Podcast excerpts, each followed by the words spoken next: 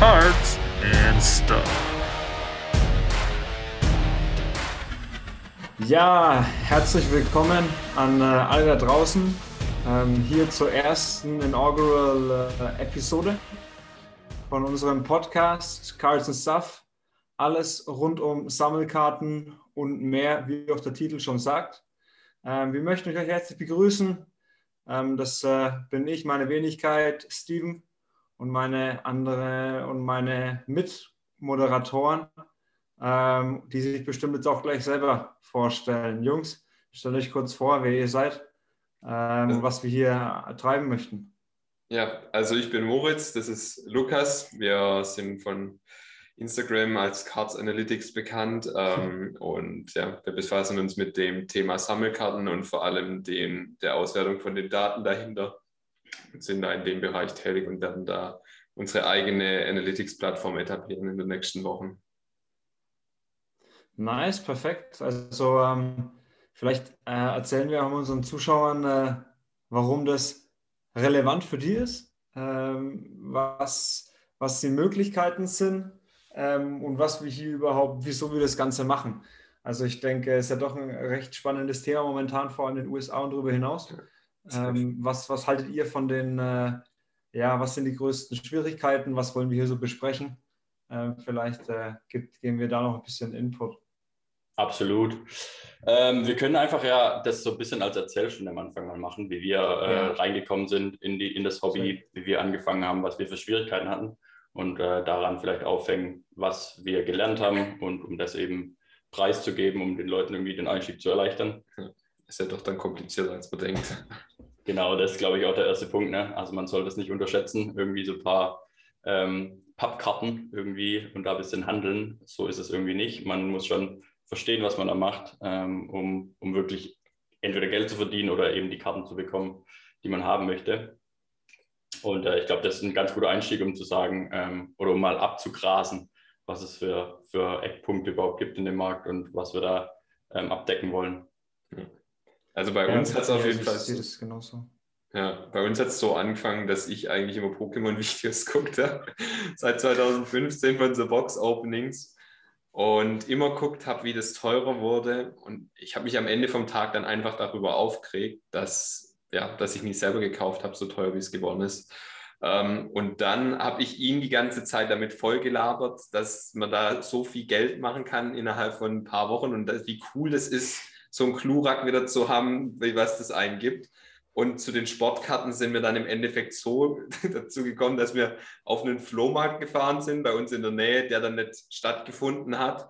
Und dann sind wir frustriert zum Müller gegangen und haben geguckt, ob die Pokémon-Karten haben. Und dann gab es da Prism, NFL und dann sind wir irgendwie drauf hängen geblieben. Fun Fact übrigens, das war, glaube ich, die 2019er äh, ja. Prism Packs. Und die waren sogar bei Müller reduziert für 2 Euro. wir haben mit mir Homes gezogen. und oh, wir hatten noch einen Miles, Miles Garrett? Nee, Miles Gaskin hatten wir sind so einen krassen, krassen Insert-Auto. Ähm, und ein Josh Jacobs und sowas. Und das war, dann haben wir gleich Ebay geguckt, was die Karte ja. wert und für 2 Euro so ein Pack gekauft. Äh, und dann, dann hat es mich auch äh, mega gepackt und dann haben wir immer mehr ähm, Zeit investiert, um uns eben darüber zu informieren und Preise zu checken und so weiter. Fand es aber dann sehr mühsam. Ähm, aber genau, du kannst auch mal äh, kurz ja. erzählen, wie deine, wie deine Hintergrundgeschichte dazu aussieht. Ja, same. Also äh, diese Anekdote finde ich ganz witzig, weil ich bin auch ähm, vorletztes Jahr äh, einfach so in der Stadt gewesen ähm, und habe dann im Zufall durch, äh, weil ich sowieso US-Sport begeistert bin, ähm, im Müller. Ähm, Optik Donruss gefunden, NFL, mhm. reduziert für 2 Euro und habe dann einfach, ich, ich kaufe jetzt diese 20 Packs. Ähm, drin war nicht viel, trotzdem hat es mich angefixt. Ähm, ich war auf jeden Fall begeistert, äh, weil ich eben so was händisch in der Hand haben konnte, was wir in Europa irgendwie, ihr kennt es halt, was wir in Europa nicht, nicht gar nicht haben. Und ich denke, das ist ja auch irgendwie so eine Schwierigkeit, die wir, die wir alle haben, äh, sind in Europa fast so gefangen. Mhm. Ähm, sehen zwar, wenn wir nachts um 2, 3, 4, sonntags Ausnahme um 18 Uhr mal einschalten, kommt da was. und ansonsten äh, sind wir da wirklich aus, ausgeschlossen von. Und genauso halt äh, im Kartenmarkt ist ja, ja der ortsansässige Müller, Lottoladen und Co. eher äh, rar, rar bestückt. Ja, äh, mittlerweile gar nicht mal irgendwie noch, noch Glück. irgendwie außer die Prisons? Wir haben eine Müller-Tour gemacht. Da sind wir noch, das waren wir in Stuttgart. Wir sind alle Müller abgeklappert und haben überall angerufen in der Gegend und sind dann in Ludwigsburg. Ja, wir hatten ein paar, also Donruss war das, glaube ich, auch. So Don, ja. Donruss Value Packs haben wir mal noch irgendwie ganz günstig, ja. äh, ganz günstig Für bekommen. 2 Euro oder so, so 30. Und da, da war sogar ein Kyler Murray Press Proof drin, der blaue. Und da waren, da waren und Saquon Barkley und DK Metcalf, ja. glaube Die waren ganz so schlecht, aber wir haben halt so einen Stapel voll Karten für 18 Euro oder so gekauft, ja. weil sie kein Mensch wollte. Die waren alle in diesem Aussortierding. Wir, haben wirklich äh, viel rumtelefoniert und alle, alle angerufen, habt ihr noch was im Lager? Auch hier so kleine äh, äh, Spiel, Spielwarengeschäfte und sowas. Haben wir alle angefragt, ja. aber da war, da war nichts mehr also zu holen. Selbst bei uns sind ja die Schwäbisch Hall Unicorns, also die beste Mannschaft im Football in Deutschland. Ja. Und die haben nichts, was in die Richtung geht. Also wir haben gedacht, dass zumindest da, da ist halt auch eine riesen Kaserne gewesen ähm, von den Amis, Richtig. dass da ein Haufen da ist oder dass man es da zumindest finden kann. Aber auch in den Spielzeugläden hat er noch nie jemand davon gehört, dass es sowas gibt. Bei euch hat dann auch, ähm, doch dann auch Alex gespielt, der Quarterback, wozu TCU jetzt ist, als Quarterback. Ähm, kann sein. Aufs College. Äh, Fun Fact auch, der kommt von mir aus der Gegend. Ah, ähm, nice. Das ist, glaube ich, Dezember auch. Ähm, als, glaube ja, D1 Recruit. Straight in die NCAA zu TCU. Ähm, ja, richtig, gut. richtig stark als Quarterback. Ist ein Deutscher? Ähm, ist ein Deutscher, ja, kommt äh, hier aus der Gegend. Oh, ich glaube, da habe ich jetzt ein Video von, von dem gesehen. Ja. ja, also Kann es sein, dass der Halt deshalb gezogen ist? Äh, ich weiß, ich glaube nicht. Ne, er ist immer gefahren gependelt. Okay, okay. Ähm, aber losgelöst davon, ähm, glaube ich, ist es auch ein, ein riesen, wäre es eine richtig geile Aufgabe, einfach mal so diese Schwierigkeiten ähm, für Leute wie uns in, in Deutschland, in der EU zu, zu, ja, zu nennen was so die Möglichkeiten rundherum sind, wie wir drei zum Beispiel im, im, im Markt, ja, im Kartenmarkt zu agieren, mit welchen Methoden es gibt, ist, glaube ich, eine ganz geile Aufgabe, ähm, die wir auch unseren Zuhörern äh, beantworten möchten. Absolut. Ähm, und äh, ja, das wäre das wär schon, mal, schon mal ein Riesending, denn ich denke, ihr auch habt da immer, ja, in Amerika, aber wie komme ich an die Karten? Und da haben wir, denke ich, schon äh, einige geile Ansätze.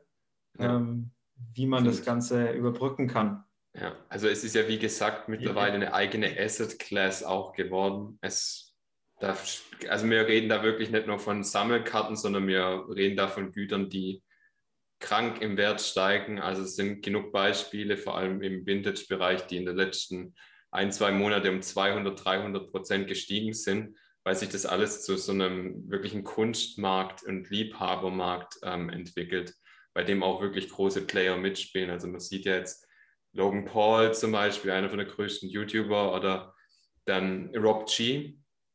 In welchem Bereich ist denn der nochmal tätig? Ist der Immobilien oder was ist Er ist eigentlich, äh, er ist, er, er ist Overall Investor und Entrepreneur. Kommt ja, genau. aus der Immobilienschiene.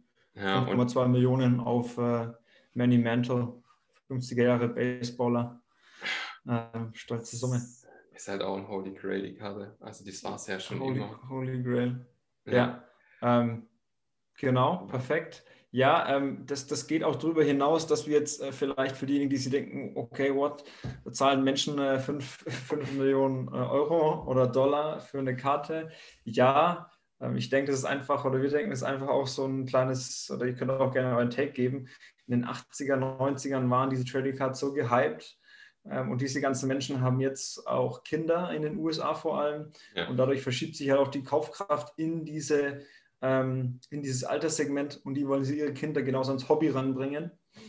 Und dadurch ist dieser Kartenmarkt so explodiert und ähm, jetzt Kevin Durant und wie ihr schon sagt, Rob G und Co. sind da auch mit drinnen. Ähm, Riesenpotenziale. Aber auch in Deutschland halt äh, Pokémon-Markt und denkt genau. ihr, dass, äh, ich weiß nicht, denke schon, dass Pokémon-Markt der größte sein wird, oder? Der, Absolut, ja. Der Pokémon-Markt ist halt anders. Die, die Preise pro Karte sind halt weit von dem weg, was, was halt ähm, für, die, für die Sportkarten gezahlt wird. Aber der ist hier halt oder international halt wesentlich etablierter. Dieser Sportkartenmarkt ist halt schon sehr amerikalastig, weil es da ja in der Kultur, also du wirst ja am besten wissen, du hast ja gesagt gerade, also kannst du ja vielleicht mal erzählen von deinem Hintergrund, wie es bei dir auch nee, genau. mit deiner Oma und ich, so. Äh, ich bin, bin Deutsch-Amerikaner, ähm, der ist Amerikaner, deswegen ähm, bin ich aufgewachsen, teils amerikanische Kultur, teils deutsche ähm, und äh, bin da schon mein Leben lang verwurzelt.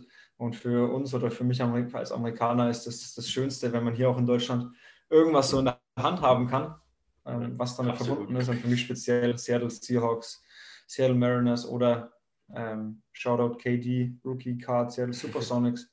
Äh, brutal, ähm, wie, du sagst. Aber hier in Deutschland, ähm, Europa, natürlich Sports, aber natürlich auch Pokémon, riesengroßer ja.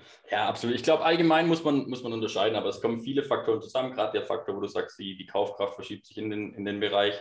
Allgemein auch so ähm, alternative Investments generell. Ich meine, da explodiert alles in den letzten Jahren. Alte Autos, Wein, ähm, Whiskys, Gemälde. Ähm, also das ist schon auch ein, nicht nur auf den Markt bezogen jetzt ein Trend, sondern einfach die letzten Jahre suchen sich halt Leute andere Optionen. Ähm, um zu investieren. Auch solche Dinge wie jetzt über dieses GameStop im Aktienmarkt, was ja eigentlich so eine Hauptkonkurrenz vom, vom Investieren ist. Aber es macht halt einfach irgendwie unseriöser den Markt. Und da kommen halt immer wieder alternative Lösungen auf, die da so ein, so Teil so ein bisschen abkratzen. Und äh, da ist, glaube ich, der Kartenmarkt gerade ein, ein, super interessantes Ding, weil da eben noch andere Trends hinzukommen. Und jetzt zum Beispiel in Deutschland, man merkt es jetzt auch mit RAN NFL beispielsweise oder allgemeines Interesse an den US-amerikanischen Sportarten beispielsweise, es steigt ja auch stetig. Ne? Und äh, wenn die, die Trends halt, die alle in die, in die gleiche Richtung zeigen gerade, ähm, und so verhält sich eben auch der Markt, da geht es gerade echt nur nach oben und äh, immer größer.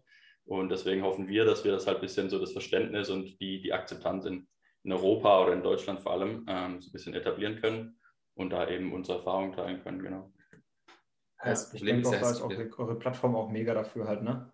Ja, genau. Ähm, ja. wenn, wenn man aufgeht, kann man auch wirklich fundiert auf Deutsch oder in, den jeweiligen, in der jeweiligen Sprache. Oder auf Deutsch, ne? Wird auch kommen, ja. Zunächst erstmal Englisch wahrscheinlich, ja. aber ähm, dann so schnell wie möglich Deutsch auf jeden Fall auch. Einfach, dass man versteht, was sich da tut mit der Preisentwicklung. Also wir tracken ja die täglichen Verkäufe und machen das dann nach wie bei einem Aktienkurs, mit, ähm, dass der dargestellt wird, also dass man es visuell sieht, was geht hier gerade ab. Wir haben die Kennzahlen, wie viel wird am Tag verkauft, wie verändert sich das Ganze, dass man da auch wirklich partizipieren kann ähm, und versteht, welche Karten gefragt sind, weil das große Problem ist halt bei den Sportkarten, Panini druckt im Jahr 500 Sets gefühlt und es gibt eine Handvoll, die überhaupt was wert sind. Und da muss man einfach Bescheid wissen. Ähm, und ich denke, das wird auch dann der Inhalt hier sein. Was kann ich kaufen? Was hält Wert? Was ist gefragt? Wer, wie kaufe ich überhaupt aus Amerika? Das wollen wir jetzt dann gleich auch noch besprechen. Das ist also wieder die andere Sache. Und bei den Karten, worüber wir vor allem äh, reden, sind ja gegradete Karten. Das heißt, es gibt Institutionen, die der Karte eine Note verleihen auf einer Skala von 1 bis 10, entweder 0,5 Schritte oder in, in, in ganzen Schritten. Und je höher dann diese Note an der 10 dran ist, desto einen höheren Wert hält halt diese Karte, weil sie in einem perfekten Zustand ist. Und da geht es dann halt um die großen Summen, die da Leute dafür zahlen. Genau, wir greifen jetzt viele Dinge schon, schon so ein bisschen auf und äh, ich hoffe, ja. ihr als Zuhörer versteht auch ähm, genau dadurch, dass wir eben alles so ein bisschen abdecken wollen und äh, eben da auch vielleicht euer Feedback aufnehmen wollen, was euch da interessiert. Ähm, wir werden da versuchen, so viel wie möglich anzuschneiden und wirklich äh, da Transparenz zu schaffen und unsere Erfahrungen zu teilen, vielleicht auch eure Erfahrungen mal äh, hier irgendwie reinzubekommen und da eben einen Austausch zu generieren, ne? einfach äh, irgendwie so über das Hobby zu reden. Ähm, Genau, und da einfach irgendwie so eine Plattform zu bieten im deutschsprachigen Raum, um Informationen zu äh, er, ergattern, äh, um was zu lernen, aber eben auch irgendwie Spaß zu haben und, und sich darüber auszutauschen. Genau. Ja, genau, was, was ich nochmal anführen möchte, ist, ähm, stimmt, also es stimmt schon, eure Plattform ist ja dann kostenlos, also das ist wirklich ein Tool, was genau. jeder ab sofort nutzen könnte. Und es ist schon mal der erste Schritt, dass man sich selbst transparent schafft. Ich würde mal sagen, man braucht erstmal so ein bisschen neben dem Podcast dann natürlich ähm, ein bisschen selbst, Self-Study irgendwie, dass man sich in den Markt reinfindet. Das ist schon mal ein mega wichtiger Punkt. Aber was wir dann auch darauf eingehen, äh, wie du Maus schon gesagt hast, äh, mega wichtig, wie ist die Struktur des Markts, wer ist äh, überhaupt äh, valide, wer kann, wer kann wirklich fundiert sagen, okay, die Karte ist so und so gegradet, wer ist vertrauenswürdig. Es gibt doch äh, Bewertungshäuser, die sind nicht vertrauenswürdig. Ähm, es ist so wie äh, jede Branche, es gibt ein paar ähm, Leute, deren Meinung äh, ja, von, von befundet und da wirkt sich das auch im Preis aus. Es gibt welche, die ja nicht so die gute Reputation haben, wirkt sich ebenso auf den Preis auf. Ähm, natürlich wollen wir das Ganze auch mit euch besprechen. Ähm, dann äh, Auktionshäuser, was ist da für euch am besten? Wie könnt ihr aus Deutschland und Co., Österreich, die Schweiz, aus Europa mit am Kartengame teilnehmen? Ich denke, das ist schon mal ein gutes Roundup für die, auch, ja. für die erste Folge. Wie gesagt, ich glaube, unsere nächsten Themen für die nächsten Wochen habe ich ja schon gerade eben gesagt. Genau. Ähm, also was nochmal wichtig ist zu erwähnen, glaube ich, ist, dass man wirklich überhaupt keine Vorkenntnisse braucht, auch wenn es euch irgendwie interessiert. Wir werden hier alles irgendwie abdecken. Und ansonsten könnt ihr uns auch immer gerne auf Instagram kontaktieren. Also ich weiß nicht, wir sind unter Cards Analytics zu finden. Ähm, und falls da irgendwelche Fragen sind bezüglich, ob eine Karte was wert ist, was die wert ist, einfach kurz schreiben, dann bekommt ihr da gleich eine Antwort von uns. Cool, genau. Dann würde ich sagen, für die erste Folge ähm, war das ja schon mal recht rund. Wir wollten jetzt nicht irgendwie, ähm, haben wir im Vorgespräch schon gesagt, euch alle irgendwie überfordern mit zu viel Info. Das äh, lassen wir erstmal so sacken. Ähm, freuen uns auf die nächste Episode, dass sie wieder einschaltet. Ähm, und ansonsten gibt es noch was hinzuzufügen, Jungs? Gerne, wieder, wie gesagt, äh, Feedback. Äh, lasst uns wissen, was ihr denkt, was ihr hören wollt. Und äh, wir freuen uns, da, da mehr äh, zu bringen die nächsten Wochen. Genau. Aber Perfekt. Dann äh, wünschen wir euch äh, eine schöne Zeit. Vielen, vielen Dank fürs Reinhören ähm, hier bei Cards and Stuff. Ähm, wir sind Lukas, Moritz und Steven. Bis zum nächsten Mal. Haut rein. Ciao. Macht's gut.